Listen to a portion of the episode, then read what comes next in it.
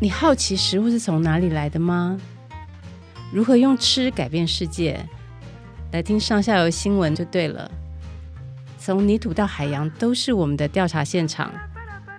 欢迎收听食农搜查线。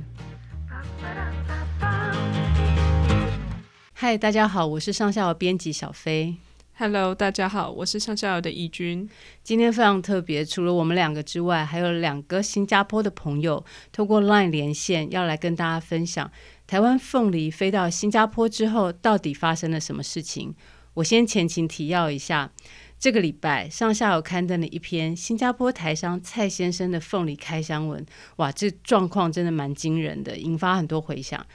蔡先生真的很爱台湾，他知道我们的凤梨被中国挡下之后，他就跟很多朋友约好在新加坡要大力支持。终于，凤梨也到了新加坡了，他立刻冲去超市买，也参加了团购。可是开箱之后就发现状况不大妙，有些凤梨甜度不高，有些凤梨出现了那个心会有点黑黑褐褐的那个状况，那也有一些是好的。麻烦的是，不是只有他收到的是这样，其他的新加坡朋友也都有发生类似的现象，甚至在新加坡的媒体上对台湾凤梨出现了满满的负评，让大家都很担心。为了让台湾的朋友知道真实的状况，今天蔡先生还有另外一个也是旅居新加坡的杨小姐，决定要现身说法，分享他们的观察，还有对我们的建议。好，那这一次外销新加坡的凤梨吼，分成两种不一样的通路，有上超市的，然后也有大家热血团购的，两个状态都不大相同。我们想先请教蔡先生，这是你第一次买台湾凤梨吗？前幺九年就是那个韩市长他呃有在推高雄市农业局的一些东西出来，说我们很多乡亲也是也都是有去买，是那买到状况怎么样？买到状况当然是有些好，有些不错。当然是有时候都是我们我们现在学聪明的，就是开幕第一天去买的那些，因为你就是抢先嘛，大家都抢先。嗯、好像我这一次也是，诶，同胞说啊哪里有有农产品进来了，那我就赶快去抢先。嗯，然后所以才会就是抢了，我就直接跟那个超市的。超市帮忙的小姐讲说，我家就直接就是拿一箱了，也没有挑，因为挑你我要拿回家不方便拿，还下面挑，嗯，那就是一箱，然后刚好一回去看看这一箱的品质是怎么样。那结果呢？那个品质是怎么样？结果的就是像投书的里面啊、呃，就是结果是那样子。那那后来呢？就是怎么讲？我来帮大家补充一下，因为可能也许有一些人还没有看到那篇投书哦。蔡先生非常。非常非常用心，他买了一箱之后，他每一天拿一颗出来切，然后观察。他特地买了糖度计，然后非常专业的从凤梨，因为凤梨有那个头、中、尾三段的甜度都不一样，所以他有详细的把这头、中、尾的甜度分别都记录下来，还有哪一天有转黄，没有转甜，然后糖度是多少等等的，非常非常之详细。就发现这个在超市买的这一批糖度都很低哦，可能就是有七。度的有九度的，最高顶多到看十一度有没有？我们正常的凤梨好吃的要十四、十四或十四或十五度这样。所以那个蔡先生在新加坡的超市上买到这批凤梨，真的可以说是未熟品的状态。这样哈，那蔡先生，呃呃，我我接着讲，就是呃，我是那时候团购的时候就才想到这个。这个这个去拿买糖去糖度计来来呃测量这些东西，因为我我本身行业的关系，在建筑业，我家里蛮多测量仪器的啦。那我其实我连那个 pH 的，因为你有养鱼，养鱼就会有 pH 值的，那石蕊试纸也是都有。可是我做第一颗凤梨实验的时候，发现那个 pH pH 值，你要把果汁打一打，然后这样子量它的浮动，然后。好像很不准，然后石蕊柿子那个颜色变化也不是很明显，所以是很不明显。蔡先生，我不得不说，作为生产者的话，非常害怕你这样的消费者，连石蕊柿子 都准备好了测量。因为这个这石蕊柿子也是台湾带过来，因为这种这种呃，在台湾就是很方便取得的东西嘛。嗯，那刚好刚好就是这个东西我就没有记录进，因为那不不是非常的准确。那你说爱国心的话，其实。像我们住在新加坡的这些台湾人，啊、嗯呃，就爱跟我一样爱国的一大堆，不是只有我一个。那我只是刚好就是有点鸡婆，刚好我自己也有小孩子，也可以教小孩子做实验，然后这样子就是，因为我家连显微镜都有，还有测量很多的仪器，因为行业的关系，所以这个东西对我来说就没有什么。好像之前口罩我也有做过实验，就是打开看它的熔熔喷层、它的组织，对，那我的朋友也都知道。那等于说这批凤梨，后来后来慢慢做了实验的时候，呃，等于说就是发现到，哎，绿的就是不甜。那呃，后来我也去有打电话去给呃农改场的专家，台湾好就是有我们。你说你从新加坡直接打电话回到我们台湾的农改场农事所啊？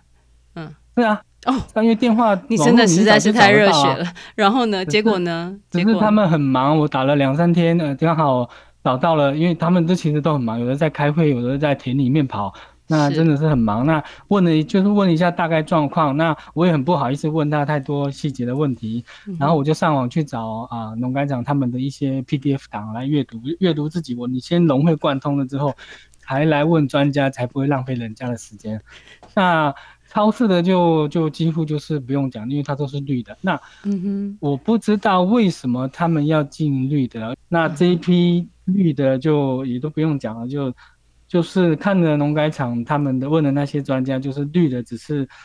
还没等于说它还没有熟透了，嗯、然后您他们就摘下，我不知道是因为它是怕海运的原因还是怎么样。对对，那这一批的就就蛮糟糕，现在在超市上还是还有一些，然后第二批绿的来了，好像比较好一点。比较大颗一点、嗯、那那个想要请教一下杨小姐哦，那那个嗯，就是杨小姐，你这边买到的凤梨的状况又是怎么样呢？哦，我这边买到凤梨就是呃，今年比较特别，那因为、嗯、呃有台湾的乡亲发起了团购这次活动，所以我们就大家非常非常热血，很快速，我觉得应该是在。不到几天，一个礼拜之内吧。我们本来好像听说只有一个二十尺柜的量，到最后大家不抢到不够，就变成一个整整四十尺货柜的量。哇！那在货到之前的前几天，刚好呃超市就先上了一批凤梨。对。那那时候我在超市的时候，我买到了一颗。其实，在茫茫凤梨海、茫茫那个凤梨山之中，嗯、我很难找到一颗带黄色的凤梨。这么惨，全绿的，黄色皮的凤梨。嗯。啊、呃，几乎都是全绿的。哇。那。我们我很清楚说，应该绿的代表不不熟吧？对。那以往的经验，通常台湾来的凤梨，或者是一不管凤梨是比较热带水果，它不耐放，所以可能我觉得买绿的回家，可能放不到它还不到它熟，应该就烂掉了。嗯。所以我在茫茫的凤梨山里面，我终于找到一颗，大概三呃，如果整颗来讲，大概是三分之一左右黄的，那个是很难得的有一颗。然后我又看到他也努力的寻找，就是，嗯、呃，这应该叫凤梨头吧，就是它的筋的那个切断的那个部位，嗯哼，它的头那个地方是没有发霉的，因为以前的经验是有时候会常常会遇到看到那个凤梨的那个那个凤梨头的这个部分已经发霉的，嗯、那已经发霉，我们觉得那个已经发霉菌丝都已经跑到凤梨里，就不太愿意买。那那天买回来的凤梨，想当然就是普普通通，黄色地方有甜。那也就是甜三分，整个凤梨的三分之一嘛，剩下的绿色部分就状况不好。嗯，它里面倒是没有什么受伤，但是甜度就是不够，就是白白的没有味道。我想说，如果照您的形容这样的话，那理论上不就是在新加坡的人去超市买到的台湾凤梨都大概是这个状态，对不对？嗯，对，是啊，那就是凤梨山就长。那其他的新加坡的人，他们会不会就觉得啊，你们台湾凤梨？就是这样，就是不好吃。你觉得？我在这边遇到很多新加坡的朋友，嗯、他们每一次讲到台湾的水果，都说台湾水果有多好吃，有多好吃。然后常常就聊起他们去到台湾的时候，嗯、吃什么水果都好吃，嗯，然后就没有了。但他不会特别跟我讲说，在在这边买到的台湾水果是好吃的，他都没有讲话这样。他不会特别提，但是他每每都会告诉我说：“哦，我去台湾玩的时候，台湾什么水果都好吃，凤梨、西瓜，任何东西他都觉得超级好吃。”嗯，可是，在当可是回到新加坡之后，因为我们这次啊，就蔡先生投书刊登完之后，有好多新加坡朋友也有来留言，然后也都讲了类似的话说，说好奇怪，我去你们台湾吃的时候就是都好好吃，然后回来之后很热血冲去买一个，为什么会这么难吃？然后就心里觉得很失望这样子。那好像在超市的表现就不是很好，可是我听说你们自己团购的那一批呀、啊，非常甜。对不对？就是状况比较好，呃、还是是因为你们的感情，就是你们热血让那个凤梨整个都变甜了？我听说你们超热血的，哦、对我们超级热血的。哈，嗯、那我们现在谈这次在团购这批凤梨，我能说它的品质是介在比超市好，但是比在台湾当地吃还是有一段距离。那它的确是比超市好，它的甜度、它的黄度，所以包括说，呃，我我我。那时候我也是订了两箱，我大概拿到了十，我我我也是大概拿到了十来颗凤梨吧。但是因为陆续我在我在切凤梨之前，就陆续听到有一些台湾的朋友，大家就开始分享他们家回家开箱的状况。嗯，嗯哼，那多半有的都会怕说，呃，就开了以后发现里面有一些损伤的状状态。对，所以我就不敢整颗凤梨拿去送给朋友，我都每一颗全部都切好，确认这一颗品质是 OK 的。甜度是 OK 的，里面也没有受伤，我才漂漂亮亮的一盒分送给邻居啊，分分送给公婆啊，真的是爱国心破表，就是不但热血要冲去买，然后所有人动员，听说你们开车大老远分送等等，然后还要先切好，确定它没有问题再敢往外送，如此之提心吊胆。对，对我们本来我们本来也是很希望说，哇，开箱以后很漂亮，就拿着一颗完整的凤梨，因为在凤梨在在华人世界里面，它代表旺旺嘛，旺旺来嘛。嗯、对，就我本来是想说，哇，完整一颗送给送给亲戚朋友啊，不是很有，嗯、大家也是个好一个好意头，是对吗？对，好的。那可是陆续就发现有这个状况，像 OK，我的团购的凤梨每一箱打开来，嗯、对，每一颗凤梨的头部都是带霉菌的。其实事实上是这样。哇，那也许超市是不是在上架之前他有做这个处理？OK，好，所以所以这部分我不确定。呃，了解，所以大概就是说我们在新加坡买到的凤梨，嗯、这一批台湾凤梨，大致来讲分成可能就是有两种状态，一种状态是它偏绿，然后甜度低。另外一种状态是团购的这一批的话，它的那个呃黄熟的程度比较高，甜度比较高，不过它也出现了就是有发霉的状态，然后它中间的就是这个凤梨心的部分，就是有变成黑色、褐色的这个情况，大概就是出现了这两种。这边我想要补充一下，是，是呃超市的那个，比如说我做实验，超市的那个就是绿的，然后啊、呃、等它放久了会。黄，然后只是退酸，但是甜就是那个甜嘛，因为对农改场的经验，然后他们的文件里面就是资讯都很多，反正绿的就是啊、呃、不够甜采收，然后只是等着退酸，它永远不会变得更甜。是，那我们团购的这一批的话啊、呃，怎么讲？它我要解释，就是因为台湾是多灾多难的国家，大家动员一下，这在短短几天内就动员这么多人，然后呃，你看那一些志工，那我们因为。要遵守防疫规定，只能把那些人缩编缩编到八个人，然后来了一个四十尺柜，八个人里面还有一半是小姐，然后等于说只有五个男生，好像在那边搬一千多箱货。天哪，有那个一千多箱哎！哇，对啊，那那那些男的虽然是有那个站租个站板的那个车子帮他放到地上，可是比如说来了一个人，他订了五箱十箱，然后他要搬给他这样子。那一些男生啊，我年纪就比较大了，就没办法，他们可以搬，因为只有八个人。那简单讲，我就刚刚讲，我们已经是多灾多难的国家，我们动员起来速度，在国我们这么团结，这个嗯，这些爱国同胞们，他们动员到这么多，基基本上就是不用多讲，大家这种团结的精神就是第一。就是我们是很团结，不用讲。那刚刚跳回到我们团购的这个凤梨，我要解释一下，它来的那个霉菌的。嗯，如果我现在去新加坡的超市开始拍那些霉菌的话，嗯，所有的几乎也都会有霉菌。那后来我有去看，当然这一部分可能后续你要请教专家一下。是霉菌的部分就是那个底霉的部分嘛。像我买那个就是买一箱那个绿凤梨来的时候，它一开始没有底霉，可是经过二点五天之后。蔡先生，你居然是测量到二点五天？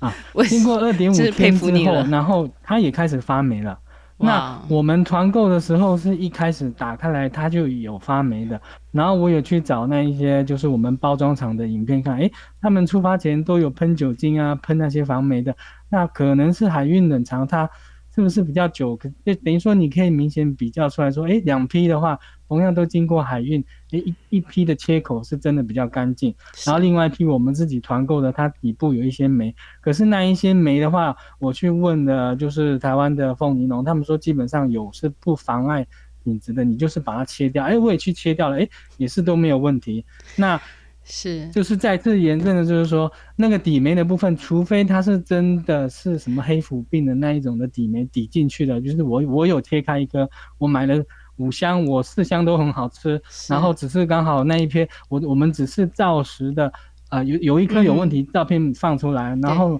对，可是媒体就是把它放大，然后第一批那个绿的不甜的就接过来，然后啊、呃、黑心的就接我这么一张一百零一张照片接过来，嗯、然后两个拼在一起，然后放到头版，哇，台湾的凤梨出口有问题，那就算那凤梨有问题，我们进口的台商呃台商的那个大哥他也是嗯有就是有说啊有问题的啊跟我讲，我们就会呃跟就跟那个出口商讲一下那嗯。办理退款还是怎么样，也都是就是很，我们是很团结的，这部分是完全是没有问题。我们团购的凤梨是完全是没有问题，只是其他媒体啊、呃，我想要再说他们没有就是以以讹传讹这样子放大。蔡先生。这边他一方面希望诚实的告诉大家状况，可是二方面他也不希望就是无限的放大那个不好的部分，因为觉得无论如何，其实总是是我们台湾人自己的凤梨，我们希望我们大家团结起来共度难关嘛。然后所以希望就是也不要太渲染它完全都不好，可是也必须诚实面对，参差不齐。那不过在这边就有一个问题了哦，就是说我们在台湾买凤梨的时候，我们可能自己会挑，哎，哪一个水果摊卖的可能品质比较好。我去跟他买，还是说哪一个农会比较好？我们会指名去认。可是各位，你们在台，你们在海外，对不对？你们其实看到的每一颗凤，你们没有办法去挑各个不同的摊。那从新加坡的人的角度眼光来看，每一颗凤梨都叫台湾凤梨，其实他没有办法去认这是 A A 出口的还是 B 出口的。所以换言之，我们出口的每一颗凤梨都代表了我们这个国家的形象。好，大概是这样的状况。所以。嗯，在新加坡的媒体上出现了这么多负评的时候，你们看了心里是不是会觉得很难过？嗯，是啊，对啊，那是一定会啊，会很难过，对不对？对啊，所以那怡君，你觉得我们在台湾的我们，我们到底应该怎么做？这个凤梨到底应该怎么做才能够让，才能够让出去的凤梨真的能够每一颗都漂漂亮亮，不必到。就是都是九十分，可是好歹全部都是八十分以上的分数，然后让我们在海外的台湾人可以这样扬眉吐气，说我从台湾来的水果就是棒。那怡君，你这边后来呃，在蔡先生投诉之后，其实这个月当中，你对凤梨做了非常多调查，你写了就是二十几篇的文章在谈这个凤梨。那你调查出来的结果，你觉得我们到底要加强哪些部分？其实单就新加坡这件事情来说的话。去问了贸易商那边，其实他们也是，他们其实老实说，他们也是挺无奈的，因为，呃，贸易商那边是说，其实他们去年就有出比较黄皮黄一点的那一种，大概是两三目黄的，到新加坡，可是到新加坡之后，对方是，他也是同样是出货给 NTUC，可是 NTUC 对这个反应是很不好，因为他们希望是说第一个。展售时间要十天。第二个是，他们也对台湾的凤梨其实不是很了解，因为他们会认为说，我在马来西亚或是在菲律宾买到的凤梨都是绿的，所以。应该就是要这个颜色，所以你的意思是说，我们的贸易商其实有跟新加坡的超市讲说，哎，你要买黄的，其实会比较好。可是那边的超市觉得说，哎，我们的经验是买绿的可以放比较久，可是他们不了解，我们台湾的凤梨如果不够黄是不够好吃的，对不对？那这个部分，那贸易商好像有去交涉，交涉了好几次，好像没有什么效果嘛，是不是这样？是，就是贸易商其实他们说这个也不是第一次，他们。交涉了好几次，可是状况不是很好，因为他们一方面他们是说，其实像以新加坡的超市来说，状况比较特殊是，呃，NTUC 这间超市它是有官方的色彩，就是关谷在里面，所以他们后来会觉得说，那这个可能要牵涉到国家级的，因为他们这么多贸易商想要去都没有办法，甚至是。在蔡先生投诉之后，我前几天电访的另外一位业者，他本来是都是要出货给日本的，然后因为他看到新加坡凤梨原来是这样，所以他也紧急就是理货，希望说出。问就马上报价给新加坡的超市，希望是说有没有机会是销日品质的凤梨去到新加坡？嗯、可可是对方是也是跟他说，你这个就是黄的，然后价钱价钱就是不漂亮，所以也是拒绝他。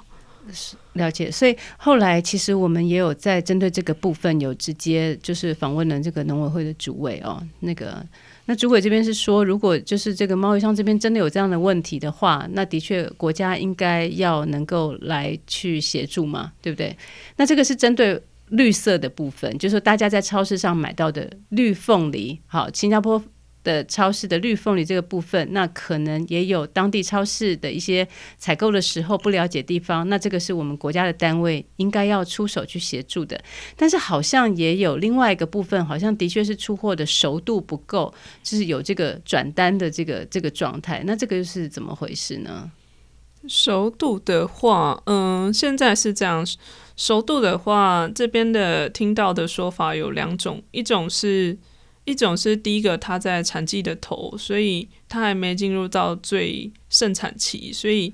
味道不是味道会比较酸一点，就它还不是现在凤台湾凤梨正好吃的时节。不过还有另外一个状况是，呃，现在的状况是变成说外销的单一直在冲刺，这是贸易上说的，因为外销的单在冲刺，其实现在基本上在产地。我上礼拜也被人家问说可不可以帮忙买凤梨，结果打去给关庙农会，结果农会也是说，呃，现在要买凤梨是非常困难，基本上是一枝难求。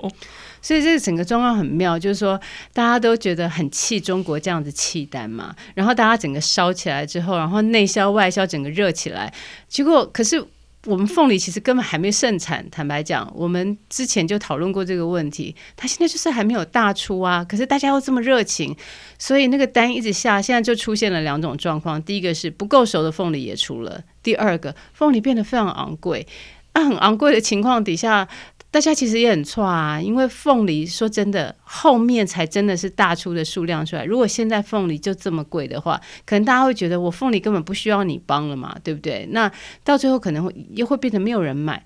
所以我们也是不断的一直提醒大家，就是说凤梨不用现在急着买。凤梨这一把火，麻烦大家继续旺下去，因为现在真的还不是凤梨的时候。好，那第二个部分就是刚刚，呃，蔡先生跟杨小姐其实都有提到，的确凤梨里面就是会有出现那个芯，就是有这个黑色、褐色的这个。的这个的确是有病菌，蔡先生甚至非常专业的提到说，这个有底霉的情况，就是有底部有发霉啊，有入侵，在头部有看到菌丝，那个杨小姐都有观察到的。那这个部分，它是不是跟运送过程当中的温度的控制有很大的关系呢？嗯，对，贸易商其实他们，其实我去问贸易商，还有再回头去问他们查资料的时候，稍微看了一下，是说。因为其实凤梨它是热带水果，它并不像比如说梨子或是苹果或是水蜜桃这种温带水果，其实它本来就耐低温。其实像以凤梨来说的话，它是呃资料都是说它不要低于十度，因为只要低于十度，它的果心就会出慢慢出现一些问题。那后面变色的状况就是。当我们比如说我前面温度太低，可是我开柜之后温度又升高，那就会加速它，这就是加速它就是败坏的状况。我们知道削日本的凤梨啊，其实有比较严谨的，包含就是那个凤梨要几目转黄才能出，还有包含它整个运送过程的这些呃运输条件啊什么的，就是都有比较多的的这个标准。可是实在很不好意思，我们。除了日本销日本跟澳洲有这个统一标规之外，我们销其他国家，例如说销东南亚、新加坡，好像都没有这样子的规范，对不对？蔡先生之前也觉得很难过，为什么我们销销给新加坡的凤梨不能够销像日本这样有这个比较严谨的产销履历啊，或者是什么的？那我们台湾可能在这个部分做改善吗？嗯，其实贸易业者也是会希望，就是问下来，其实贸易业者也是希望说有定一些，比如说基本的一些标准，对他们来说会是比较好的。因为像以他们是说，因为以出日本来说，比如说我出货的时候要二目或是三目黄，到岸要是五目黄的熟度是最好。然后再来再来，他们也是希望说，其实会希望说国内是。可以用国家的力量去先帮他们贸易商去打一些前阵，或是做一些基础的研究的一些，比如说运输过程的测试。因为其实贸易商他们自己，我问到的，我光是只问两家，他们储运的温度其实都不太一样。那其实有一个业者是说，他们其实也很担心，因为。没有一个统一的储运的 SOP 或是标准，或者是你果品应该要怎么样的品质？就是比如说你底部有怎么样，或是你被抽出怎么样，你这个应该其实你就不能出了。可是这个没有，所以这个标准其实没有。然后或者是大家温度几度，其实也是自由新政，所以就会变成是他们其实每次出货的时候也是很怕，就是万一。跟我出到跟我出的其他的同业，但是万一有人出的凤梨不好，那换他们等于是说，在那个国家买到的都叫台湾凤梨，是 对。其实坦白讲，就是说我们我们以前销中国。真的比较方便嘛，然后地理位置也很接近，所以我们可能以前不见得发展出，坦白讲没有发展出这种 SOP 啊。那现在我们就中国市场就是没有办法嘛，它状态是这样。那我们要外销到别的地方的时候，我们真的应该趁这个机会把整套流程都做好，就是到底我出货的时候熟度应该多少度，我在船上的这个温度应该如何控制等等的哈。好，那那就是说讲回来就是。新加坡到底可不可以是台湾水果的一个很棒的市场？其实我觉得大家也都说实在很好奇。就当然我们一定要各方面品管都做好。可是我想，可能也有很多农民在想说：“哎，好啦，如果我这把水果种得很好，我品管做得很好，可是我真的有办法卖去新加坡吗？新加坡旁边都是水果那么多的，就是东南亚国家，那我是真的有机会吗？还是算了，我干脆就不要努力好了。这样反正那里不可能。我很。想请教蔡先生跟杨小姐，你们觉得新加坡人到底会不会爱上台湾的蔬果啊？呃，这个问题其实我觉得我们不需要把它界定跟限制在锁定在新加坡，是因为一旦你的品质控管、你的仓呃仓储运输这些专业水准都达到以后，是它事实上不是只有新加坡而已啊，它可以扩及到很多。呃，不只是东南亚，甚至到、嗯、甚至到其他的其他的国家，甚至到全世界都是有可能的嘛。嗯、所以，当你把眼界跟市场锁定在新加坡的时候，我觉得太可惜了。是，那如果所以，所以我觉得我们不应该只是讨论新加坡市场而已。嗯、那你你觉得？那你觉得，例如说。因为它毕竟送到不同的国家的时候啊，嗯，它因为它，例如说，它要能够耐五天的船运，跟要耐十天的船运，它付出的成本啊，各方面会不一样嘛，哈，它就是会有那个价格垫高的问题。那大家会觉得会把目前会比较在谈新加坡有一个原因，是因为它的船运时间跟日本差不多，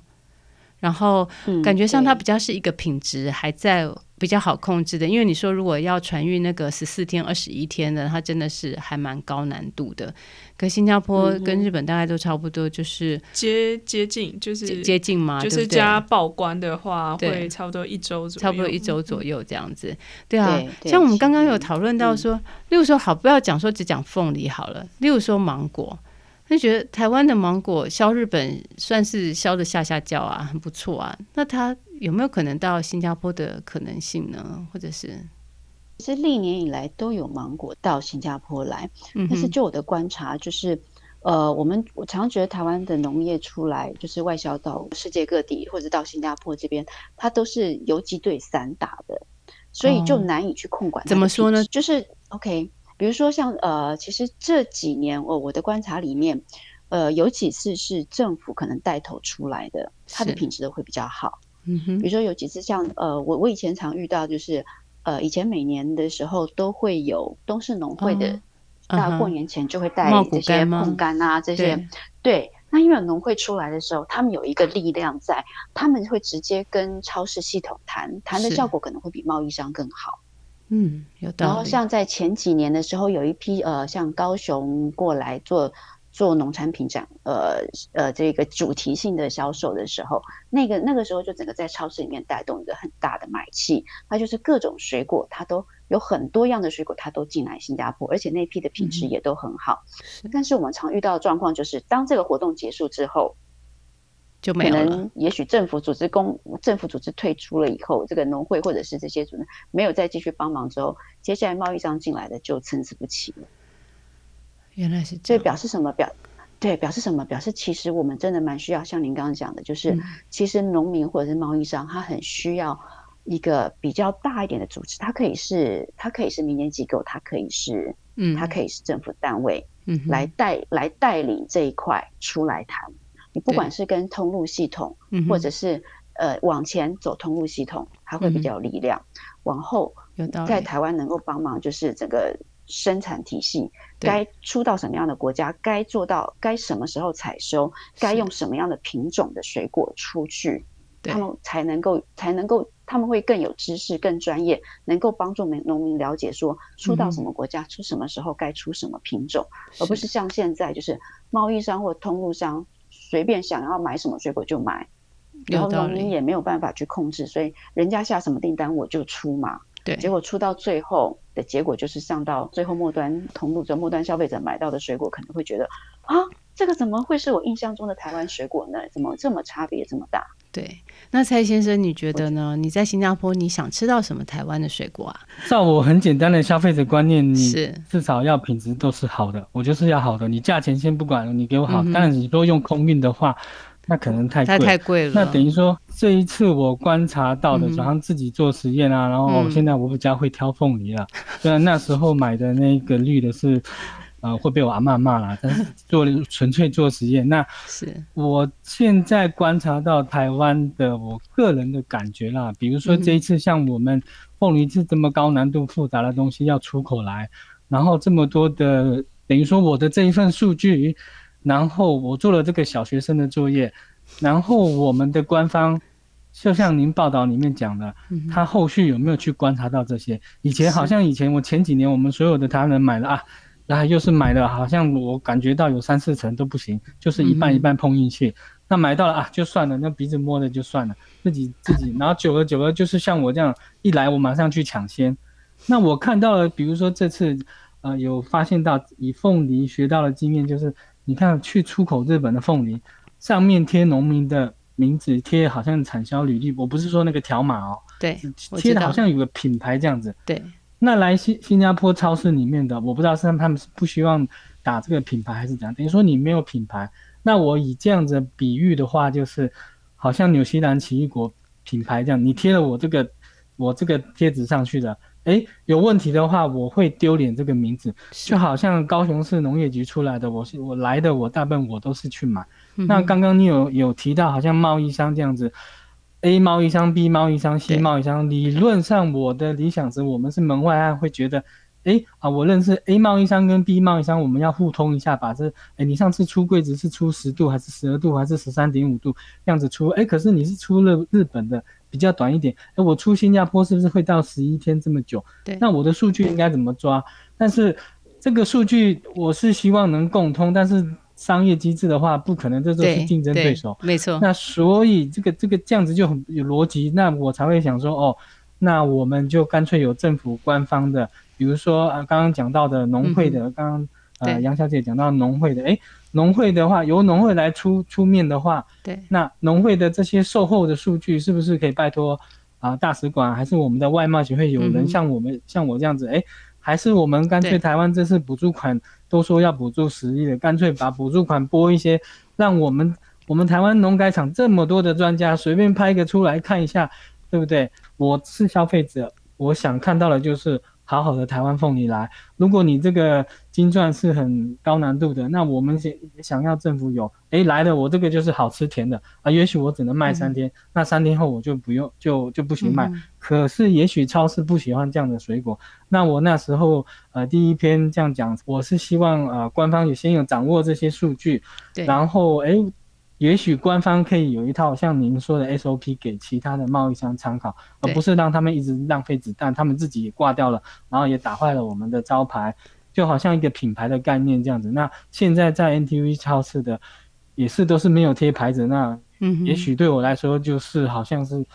就是它是等级不一样，它它不是打有品牌的，所以它品质不会好到哪里。我个人这样子一做商业角度是这样子，我我直接这样讲就是算给大家看好了，我们出口。一顿，比如说，呃，台湾都蛮透明，都找得到批发价。对，批发价之前好像是一公斤二十块。对，他这次要求一公斤要不能低于二十一块，这样。对啊，我当做二十块比较好计算，好，一公斤二十块。对，一吨的话就是二十块乘以一千公斤。对，那等于说一吨大概就是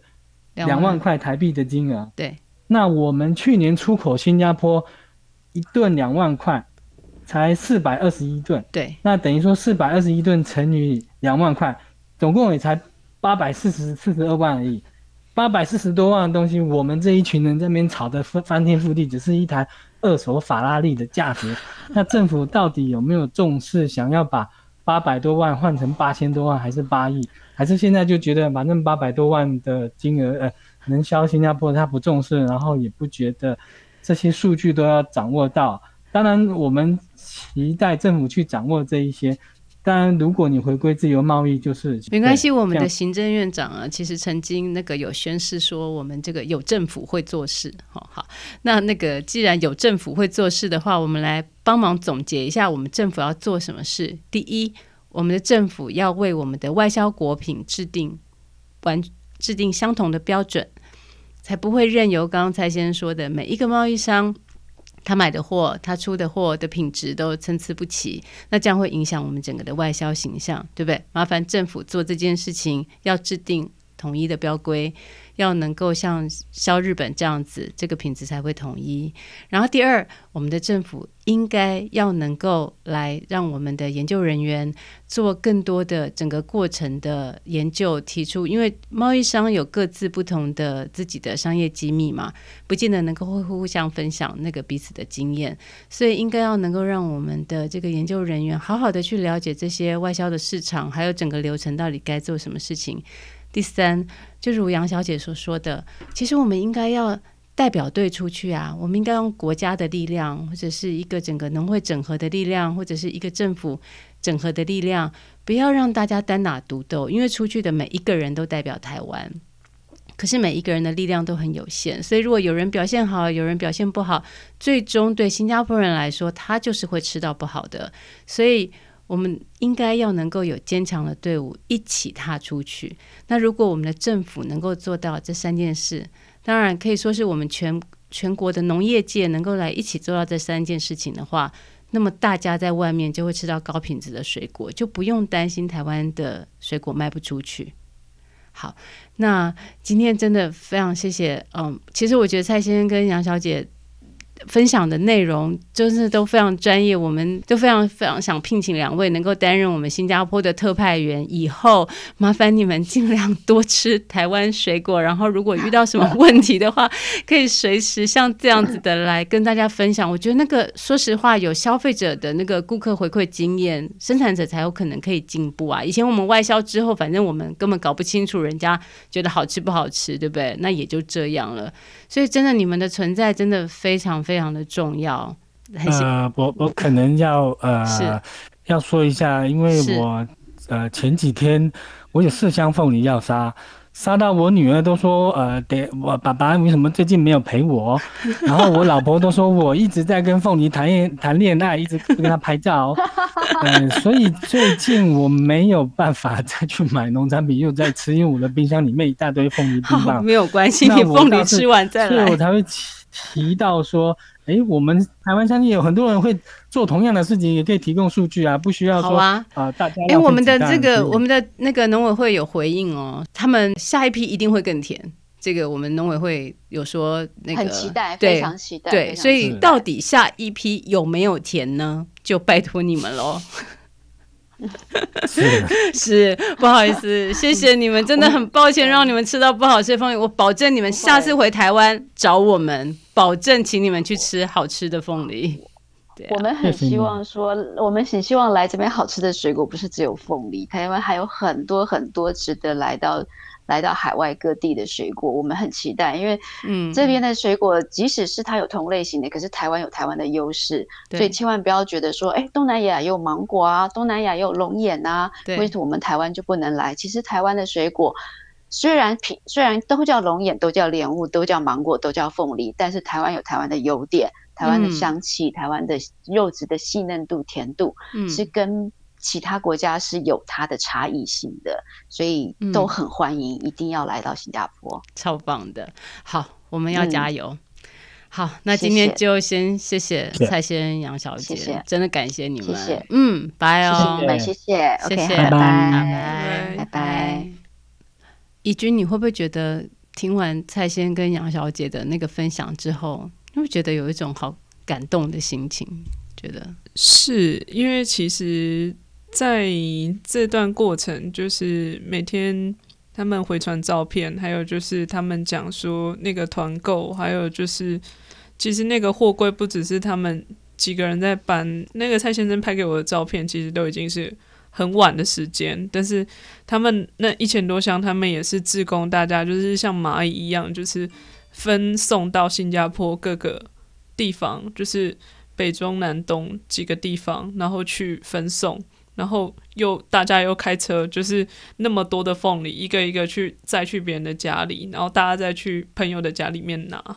对啊，真的觉得。如果不能够把好吃的台湾水果送到他们面前的话，真的实在是太不好意思了，对啊，那没关系，我觉得我们作为在台湾的农业媒体，我们可以做的事情就是我们会呃持续的尽量再去追，就像怡君你。这个月写了那么多篇的凤梨文，我觉得不管是凤梨也好，还有很多其他的蔬菜水果也好，我觉得我们一点一点的把每一个环节好好的追下去，都有机会可以让事情变好的，对不对？好，那呃今天的节目我们就在这边先告一段落，然后这个礼拜啊上下游除了嗯、凤梨的新闻之外，我们仍然做了很多其他很有意思的报道。希望大家能够有空可以来 Google 一下上下游，一起来更认识台湾的农业，然后还有我们的农村，还有很多非常有意思的事情。那下礼拜见喽，拜拜拜。